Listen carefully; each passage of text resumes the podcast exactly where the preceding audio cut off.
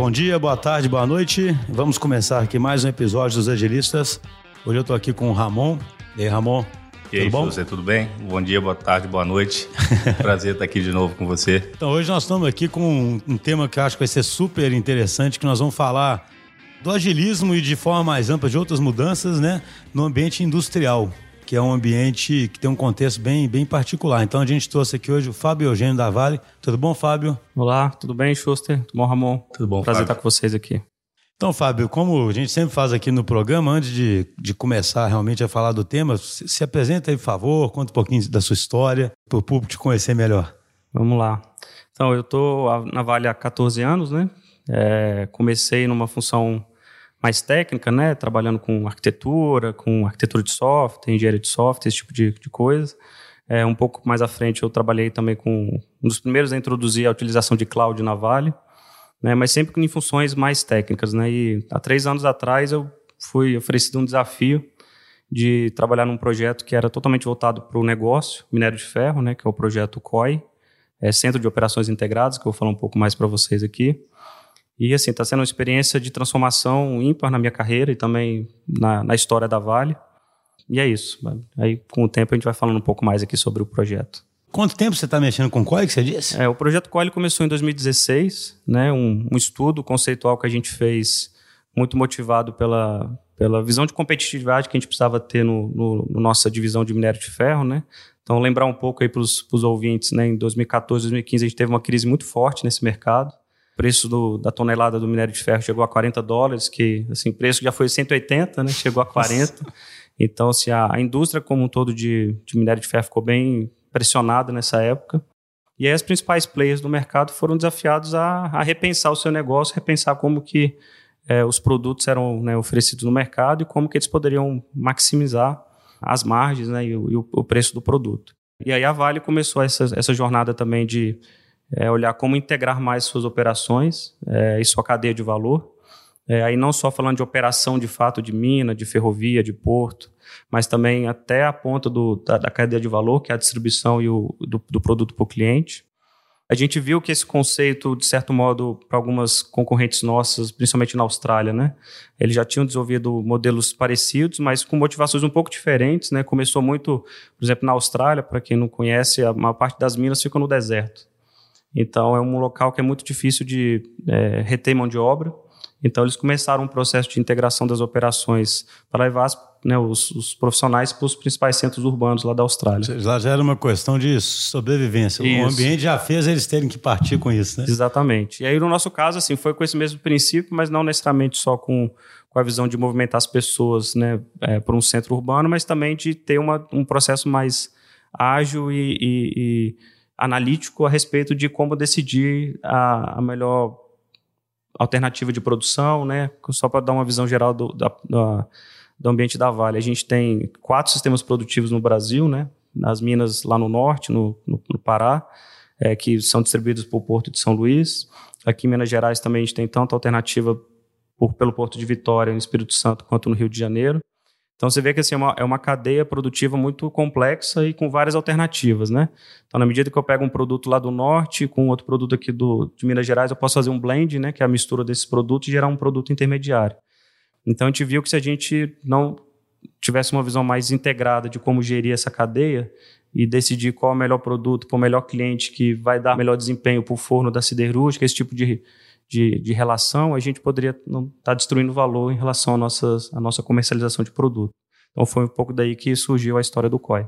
Cada operação por si só já é complexa, né? Uhum. Ou seja, você tem que produzir o minério de uma determinada qualidade, né? E depois você tem que transportar, você tem que cuidar de uma ferrovia gigante, né? Exatamente. Depois você tem que cuidar de um porto, que é algo complexo. Aí você tem que cuidar do transporte, depois tem que fazer chegar lá no, no cliente, né? É, e o que a gente começou a perceber nessa, nesse exercício é que como você falou no início, né, se é, um, é uma indústria mais tradicional, né, de mineração, siderurgia, enfim, mas a gente começou a ver algumas similaridades com cadeia de valor de outros tipos de segmentos, como o varejo, por exemplo, né? Então a gente começa a ver, eu tive recentemente na China, olha que interessante, e começamos a ver no Alibaba, o pessoal vendendo minério no Alibaba, pelota. Então você vê como que essa dinâmica do mercado principalmente com a maior participação de clientes pequenos na China, por exemplo, comprando nosso produto, demandou uma outra dinamicidade de como que a gente está distribuindo o, o, o, produto da Vale, né? Então, acho que isso fez a gente realmente reinventar. Começou com, com essa visão mais, vamos dizer assim, mais básica de integrar a operação, mas passa por um, agora para um momento mais é, é, dinâmico de, a todo tempo, a gente está revisitando né, a, a melhor decisão em relação a, a, a, distribuição do produto para atingir o, o, cliente final que é, vai alavancar mais o resultado do nosso eu, negócio. Se eu entendi bem, né? No começo é quase que uma é quase que tentar fazer as coisas orquestradas, né, para não ter desperdício no meio do caminho. Isso. Só que agora, na medida que isso vai funcionando e que o mercado vai ficando mais até mais exigente ou, ou, ou, pulverizado, vocês começam a trabalhar com a produção puxada mesmo, né? Isso aí. É o, é o cliente ali, os vários clientes estão puxando a cadeia toda, né? Isso aí, exatamente. E lembrando, né, assim, o nosso principal mercado consumidor está na Ásia, né, dos nossos produtos, e aí a gente tem, de fato, um, um comparando com nossos concorrentes que estão mais próximos deles, a gente tem um, um fator importante que é o frete, né, o custo do frete daqui para a Ásia, do Brasil para a Ásia. Então, esse é mais um, um, um elemento e um exemplo que você falou que a gente tem que realmente tomar decisões e orquestradas, né, buscando um menor custo de produção e uma melhor alavanca de, de preço com nossos clientes. O que eu acho interessante do, do COI é que ele é uma representatividade muito forte do que a gente fala aqui sobre o mundo VUCA, né? Porque até o segmento de mineração, ele está sujeito a situações é, que influenciam a viabilidade do negócio.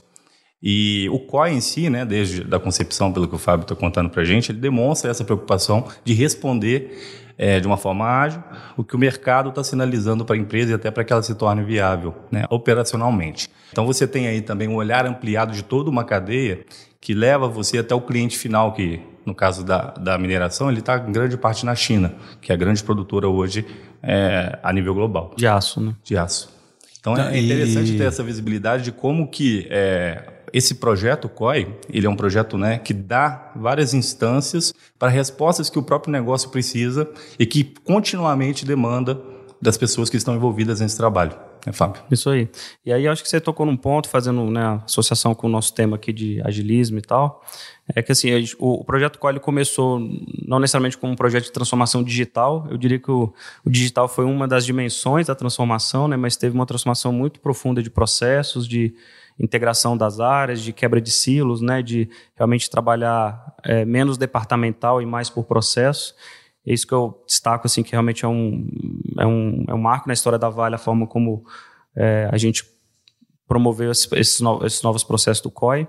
E aí eu acho que baseado nessa, nesse entendimento, né, que todo mundo sabia seja da área de negócio, seja o meu caso, que sou da área de tecnologia, sabemos que a gente está aprendendo nessa jornada, eu acho que foi onde se aplicou muito o conceito do ágil.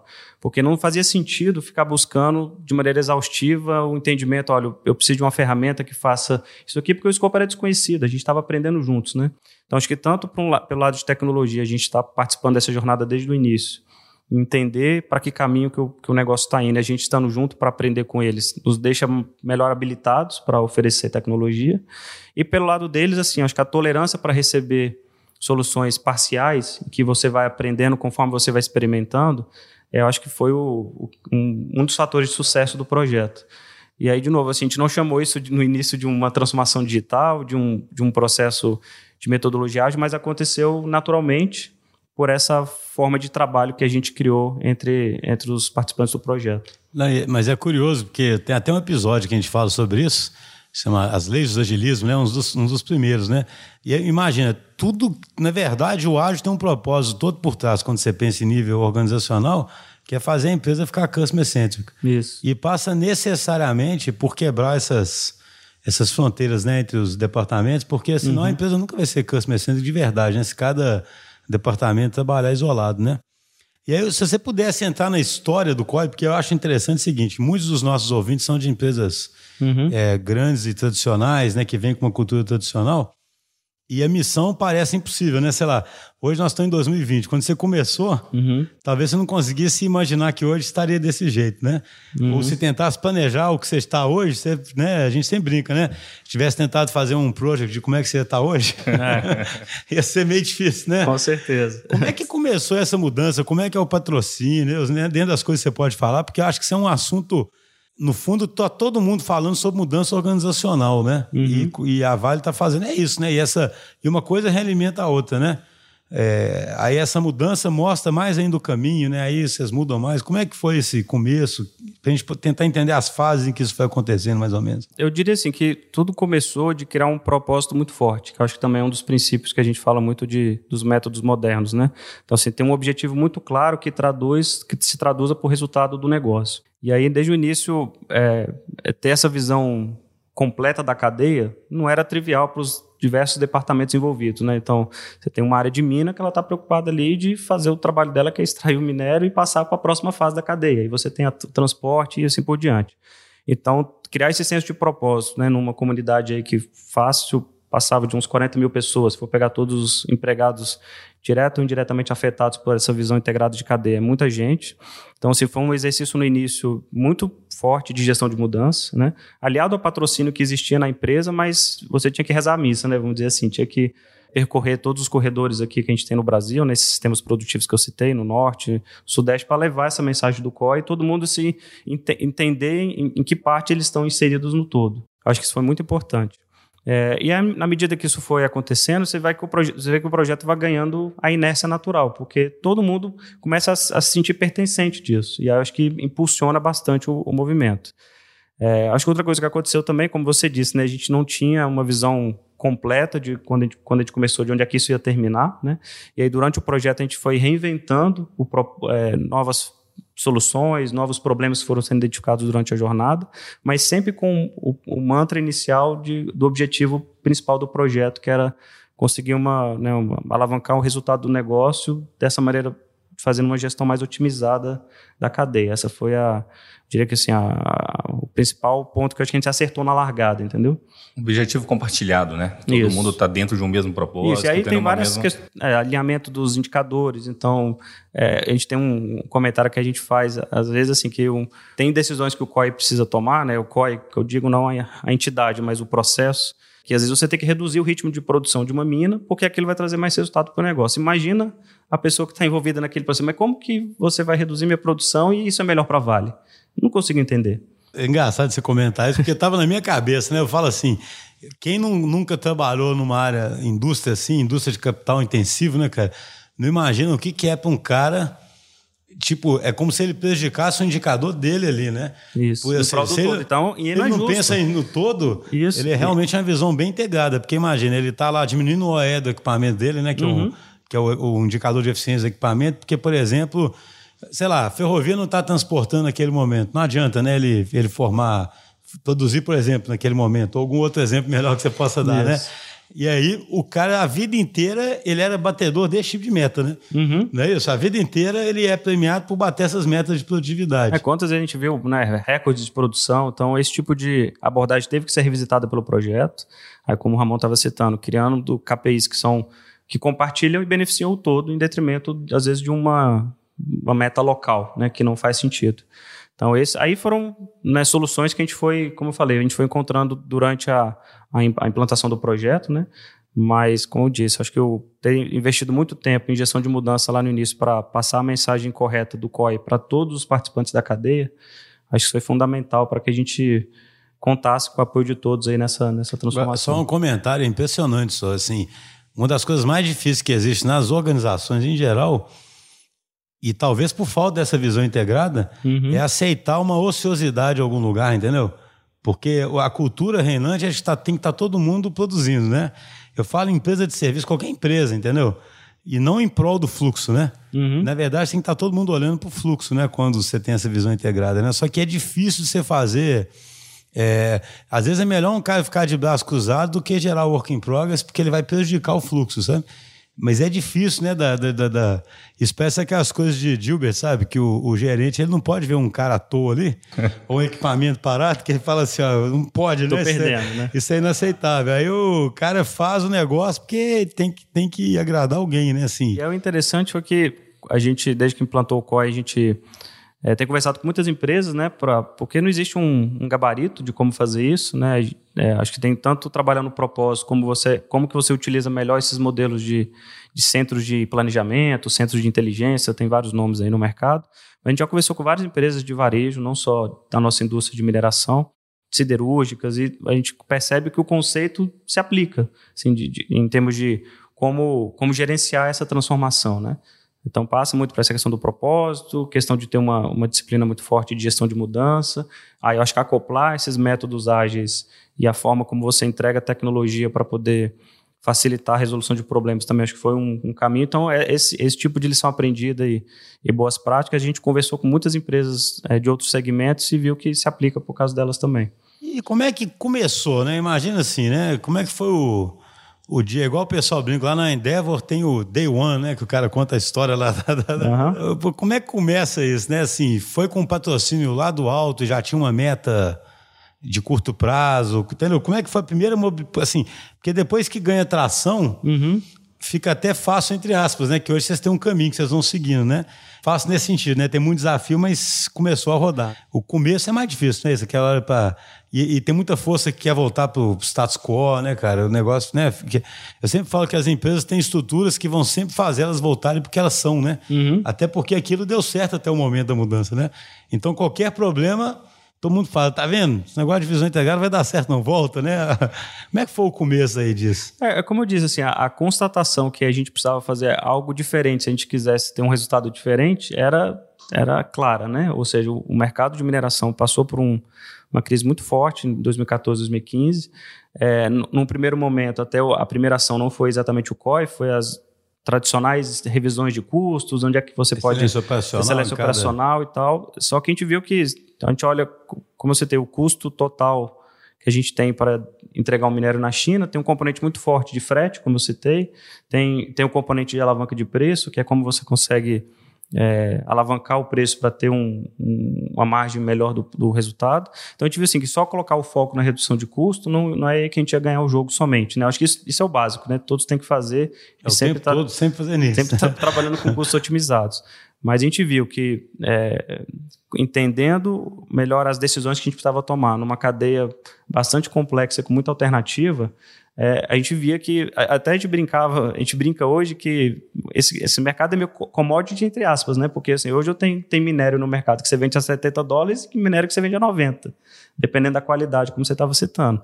Então, acho que é usar o diferencial que a Vale tem, que são produtos de alta qualidade, né? a gente chama de produtos premium que tem no mercado, que isso ia fazer a gente alavancar o resultado e trazer mais margem para o nosso negócio. Então, assim, foi constatando que a gente precisava, se a gente continuasse fazendo a mesma coisa, a gente ia ter o mesmo resultado, né? Então, a gente precisava mudar a forma como a gente estava atuando no mercado para conseguir um Esse é um diferente. bom exemplo de antifragilidade, né, cara? A Vale, a Vale todas, né, as mineradoras tomaram uma, uma pressão grande nessa época, uhum. só que saiu melhor disso, né? Isso aí. Não é isso? Porque eu falo assim, enquanto o minério estava num preço mais confortável, ele até esconde uma ineficiência né, que você pode ter na cadeia. Na medida que você tem que trabalhar em outro patamar, agora você fica muito mais preparado, né? Pra... Uhum. E, e se muda um pouquinho do olhar, né? Porque com todo esse cenário positivo, seu olhar é muito mais para produtividade. É, e quando há essas movimentações de mercado, essas situações um pouco mais complexas, você precisa ampliar seu olhar para demanda, para cliente, para o seu mix de produtos. E é isso um pouquinho que o Fábio está falando aqui para gente, né? Da complexidade de ter essa visão integrada. Porque aí você muda também o foco né, de todas as áreas, da visão da, da empresa como um todo. É, e aí o Ramon agora tocou num, num ponto que eu né, precisei mais cedo de é, a gente começa a reinventar o projeto durante a execução mesmo, né? Passado esse, Aprender, esse, esse né? momento de, de, contínuo, de né? integrar de fato as, os, os, departamentos, as áreas envolvidas, a gente começou a olhar para a experiência do cliente, né? Que também é, um, é uma abordagem muito comentada em, em métodos ágeis, transformação digital.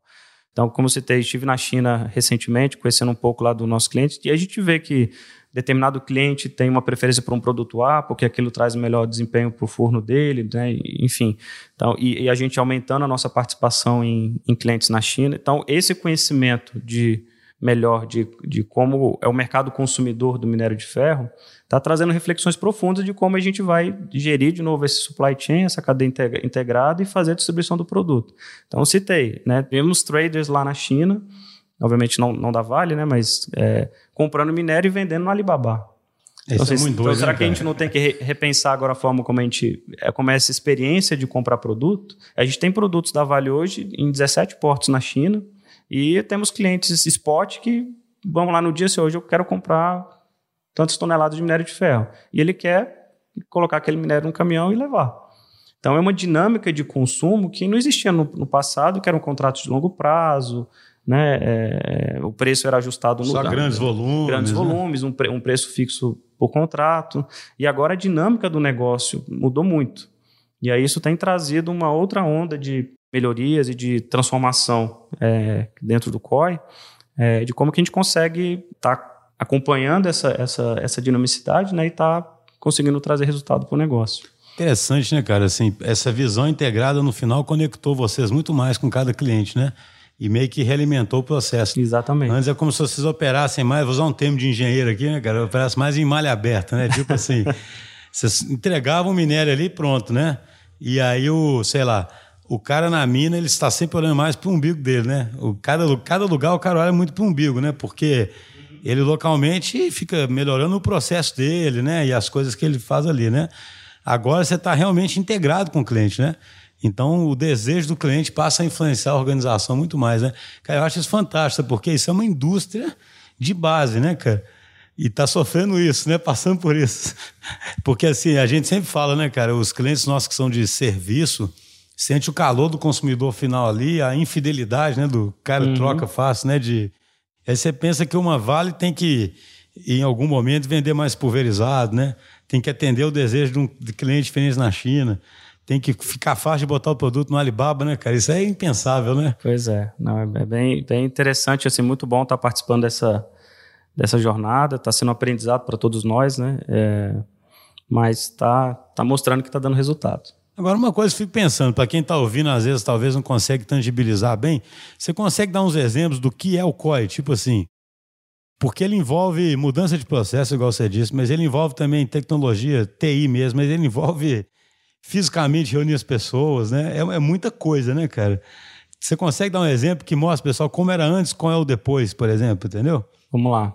Então, o COI abrange principalmente, né, assim, áreas que fazem o planejamento da produção, e aí, aí já tem um componente importante de integração, porque não adianta você fazer o planejamento da mina, separado depois como é que vai ser o, o embarque no trem, o, o embarque no porto e assim por diante. Então, envolve as funções de planejamento, é, envolve as funções de marketing, marketing de produto, né? então entender a segmentação dos clientes, como é que aquele produto vai ser colocado no mercado. E aí a gente viu que aí tem um, um componente importante de colaboração, outro princípio importante de, do, né, do agilismo, que é como é que a gente coloca essas áreas juntas, próximas e através de processos também, tornar o processo decisório mais ágil. Né? Então, o que a gente percebeu antes do COI é que essa, esse tipo de discussão e decisão era tomada às vezes muito por consenso, por debate, por colegiados, que não respondiam à dinâmica que o negócio precisava. É, então, uma das coisas que a gente fez no COI foi juntar esses, essas funções, né, esses departamentos em centros realmente físicos, e a gente tem um aqui em Minas Gerais, temos um no Norte também, é, estamos em desenvolvimento de um na China, para que essa tomada de decisão e esse processo colaborativo de solucionar problemas e, e discutir questões do negócio fossem, fossem mais ágeis. É, essa foi uma, uma, uma ação concreta que a gente fez. Então, em 2017, a gente inaugurou um desses centros, aqui em Belo Horizonte, em setembro. Ano passado, a gente inaugurou dois, um, um outro aqui também em Belo Horizonte, é, mais voltado para as operações, e um em São Luís, para toda a parte do Sistema Norte. Você tem dois níveis ainda, né? Você tem alguns mais focados para operação. Isso, isso. E outro então, mais um focado na mais. Que a gente chama que ocorre para os corredores né, produtivos, que é esse que eu citei que foi feito no ano passado, em 2019. E o de 2017 era o COI de planejamento global, que envolve todos esses elos da cadeia, daqui do, do Brasil até a ponta que que é lá na China, né? Qual dos corredores envolve aquela questão de tirar o cara de onde ele está e trabalhar mais remoto? Envolve e, também. similar ao que você falou na Austrália. Isso, tem, a gente tem esse processo em andamento, né? De, porque, como eu falei, tudo envolve uma tomada de decisão mais ágil para decidir o que fazer. No, no caso das operações, né? Acontecem imprevistos na operação, às vezes quebra o equipamento, tem uma interdição na ferrovia, coisas desse tipo. Então, como reagir rápido a esse tipo de evento que pode é, trazer risco para o cumprimento do planejamento que foi elaborado pelaquela entidade do COI global, né? Então, é essa, essa a diferenciação de cada uma dessas instâncias de código. Ou seja, é, eu fico sempre tentando traduzir para quem está. É como se fosse assim: tem uma parte que planeja junto com a visão global isso. e tem uma parte que executa junto. Isso. Né? isso é como e se ninguém execução... mais ficasse separado, né? Sempre. Perfeitamente. a execução aí... fica realimentando o planejamento ali. Perfeitamente, isso mesmo. E aí, em termos de tecnologia, o que, que a gente tem, né? O, primeiro, a gente é, percebeu que é, é muito importante trazer o que a gente chama de democratização da informação. É uma cadeia que abrange vários elos, como eu disse, em vários países. Então, ainda que a gente tenha o interesse de ter temos todos próximos, não dá para colocar todo mundo na mesma sala. É, então, a gente fez um, um, uma série de soluções de informação, né? inclusive a DT tem sido um parceiro importante nosso para ajudar nessa, nesse tipo de projeto, de modo que todos pudessem ver a mesma informação da cadeia ao mesmo tempo. A gente tem dashboards, isso, no, no tempo adequado para subsidiar essa tomada de decisão. Temos, então, dash, dashboards aqui no Brasil, na China, em, em Singapura, em, na Suíça, todos publicando a mesma informação para que facilite esse processo decisório. Temos também soluções de otimização, é, acho que é um diferencial do nosso negócio pela complexidade da cadeia, tomar essas decisões de como distribuir o produto, né, como que a gente vai elaborar esse planejamento integrado. Não é trivial, é, às vezes para um ser humano considerar todas as possibilidades. Existem ferramentas que te ajudam nessa é, proposição de plano, geração de cenários, aí o analista avalia aquele plano e, e, e toma as decisões necessárias se ele vai ser de fato oficializado ou não. Tem, então tem essas, essas soluções de otimização também que são é, muito importantes para o pro processo. Temos também algumas soluções transacionais básicas, né, de como que a gente vai fazer a alocação de vendas, toda a, parte de inteligência de mercado, de entender é, como que está é, toda essa segmentação, os clientes que consomem de qual produto, para subsidiar essa tomada de decisão de é, onde faz mais sentido ofertar determinado produto. Basicamente, essas são as tecnologias que a gente. Mas, como eu disse, isso, sofrendo várias melhorias, bem incremental, soluções que foram criadas há três anos atrás continuam tendo um, um volume de melhorias né, evolutivas constante, até porque o negócio demanda isso. A todo momento surge um cenário novo, surge uma particularidade que você precisa refletir nas ferramentas. E como é que ficou uma, uma, uma, essa questão de romper os silos dos departamentos, né?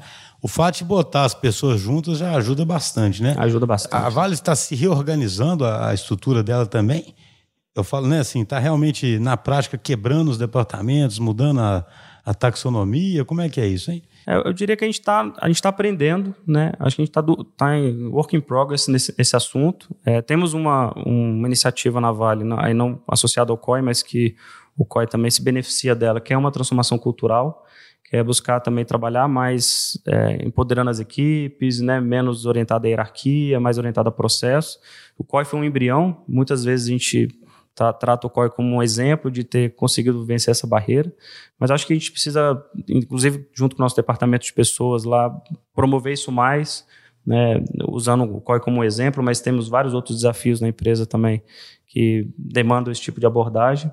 Então é mais ou menos assim que a gente está. Isso é interessante, né? Eu já vi em mais de um lugar essa questão de que às vezes só de você colocar as pessoas juntos, né? E obviamente tem que ter alguma ferramenta que, que catalise uhum. isso, né? Porque se cada um ficar junto, mas usando uma coisa eles vendo os mesmos resultados, se apoderam daquilo, às vezes até esquecem, né, que são de departamentos diferentes. Né? É, isso gera, gera empatia, né? A gente tem depoimentos de, de empregados que exerciam uma função por 20 anos e às vezes não tinham noção do impacto que a decisão que ele tomava no departamento dele impactava o próximo da cadeia, pela simples falta de visão integrada, né? É, então, acho que é nesse sentido que a colaboração às vezes facilitada realmente pela presença física, proximidade física das pessoas, facilita você entender um pouco do terreno do vizinho, vamos dizer assim, né? Isso fortalece mais a, a integração do processo. Mas eu diria que é uma, é uma junção, Xuxa, assim, a gente trabalhou muito fortemente a visão de processo e a visão de colaboração como dimensões separadas, né? A gente é, tinha receio de simplesmente juntar as pessoas fisicamente no mesmo lugar e não rever essas barreiras, simples como a gente falou aqui de indicadores que às vezes propiciam metas locais e não metas compartilhadas, né? Então isso, isso em conjunto fortaleceu é um indicador importante o sucesso. Né? É um exemplo, né? E assim como vários outros, né? A gente costuma dizer que o a colaboração ela tem que ser by design, né? E aí para isso a visão de processo e, e governança de indicadores foi, foi fundamental. O que eu acho mais interessante quando, quando a gente vê né, esses centros em operação é, o poder que essas pessoas né, é, conseguem gerar a nível de colaboração e experimentação. Porque como grande parte da, das visões são compartilhadas entre eles no dia a dia, eles conseguem ter ideias muito mais rápidas e, consequentemente, experimentar situações diferentes dentro desse cenário que é completamente é, complexo e, e mudante a, a cada segundo. Já tive a oportunidade de ver situações do tipo onde uma decisão precisava ser tomada com uma certa agilidade e essas pessoas se reúnem é, perante a um, um video wall, né, lá na Vale, e aí eles têm uma visão bem Rapidinho. compartilhada das informações, então, bem iniciais. Cara, sabe que isso aí é interessantíssimo, né? Tem um livro que eu sempre cito nas palestras, já citei aqui várias vezes, chama Teams of Teams, né, lá do general eu fico brincando que ele estava no mundo VUCA mesmo, né? Porque ele estava combatendo a Al-Qaeda lá no Iraque. Esse, é, e, o, e o termo VUCA, inclusive, surgiu no Exército, né? E é interessante, porque olha só aqui que ele fala, eu acho que é exatamente o que vocês estão fazendo, assim, no fundo, né? Ele fala muito assim, que as empresas acostumaram a se organizar, é, ele chama até de... Tem até uma sigla de consultoria que chama MESS, né? Que é Mutual Exclusive e Comprehensive Exhaustive. Um negócio assim, que é o quê? Você quebra a empresa em caixinhas que são mutuamente exclusivas e você é exaustivamente abrangente no que cada caixinha faz. E aí, mas você define muito bem o que cada um faz e define muito bem o que cada um não faz, né? o que, que não é problema dele.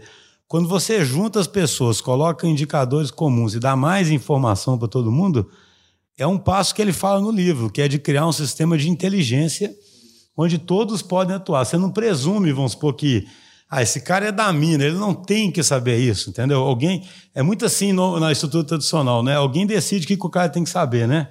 Esse cara está na mina, ele tem que saber isso. Esse cara está na, na, ferrovia, esse cara não tem que saber isso, não.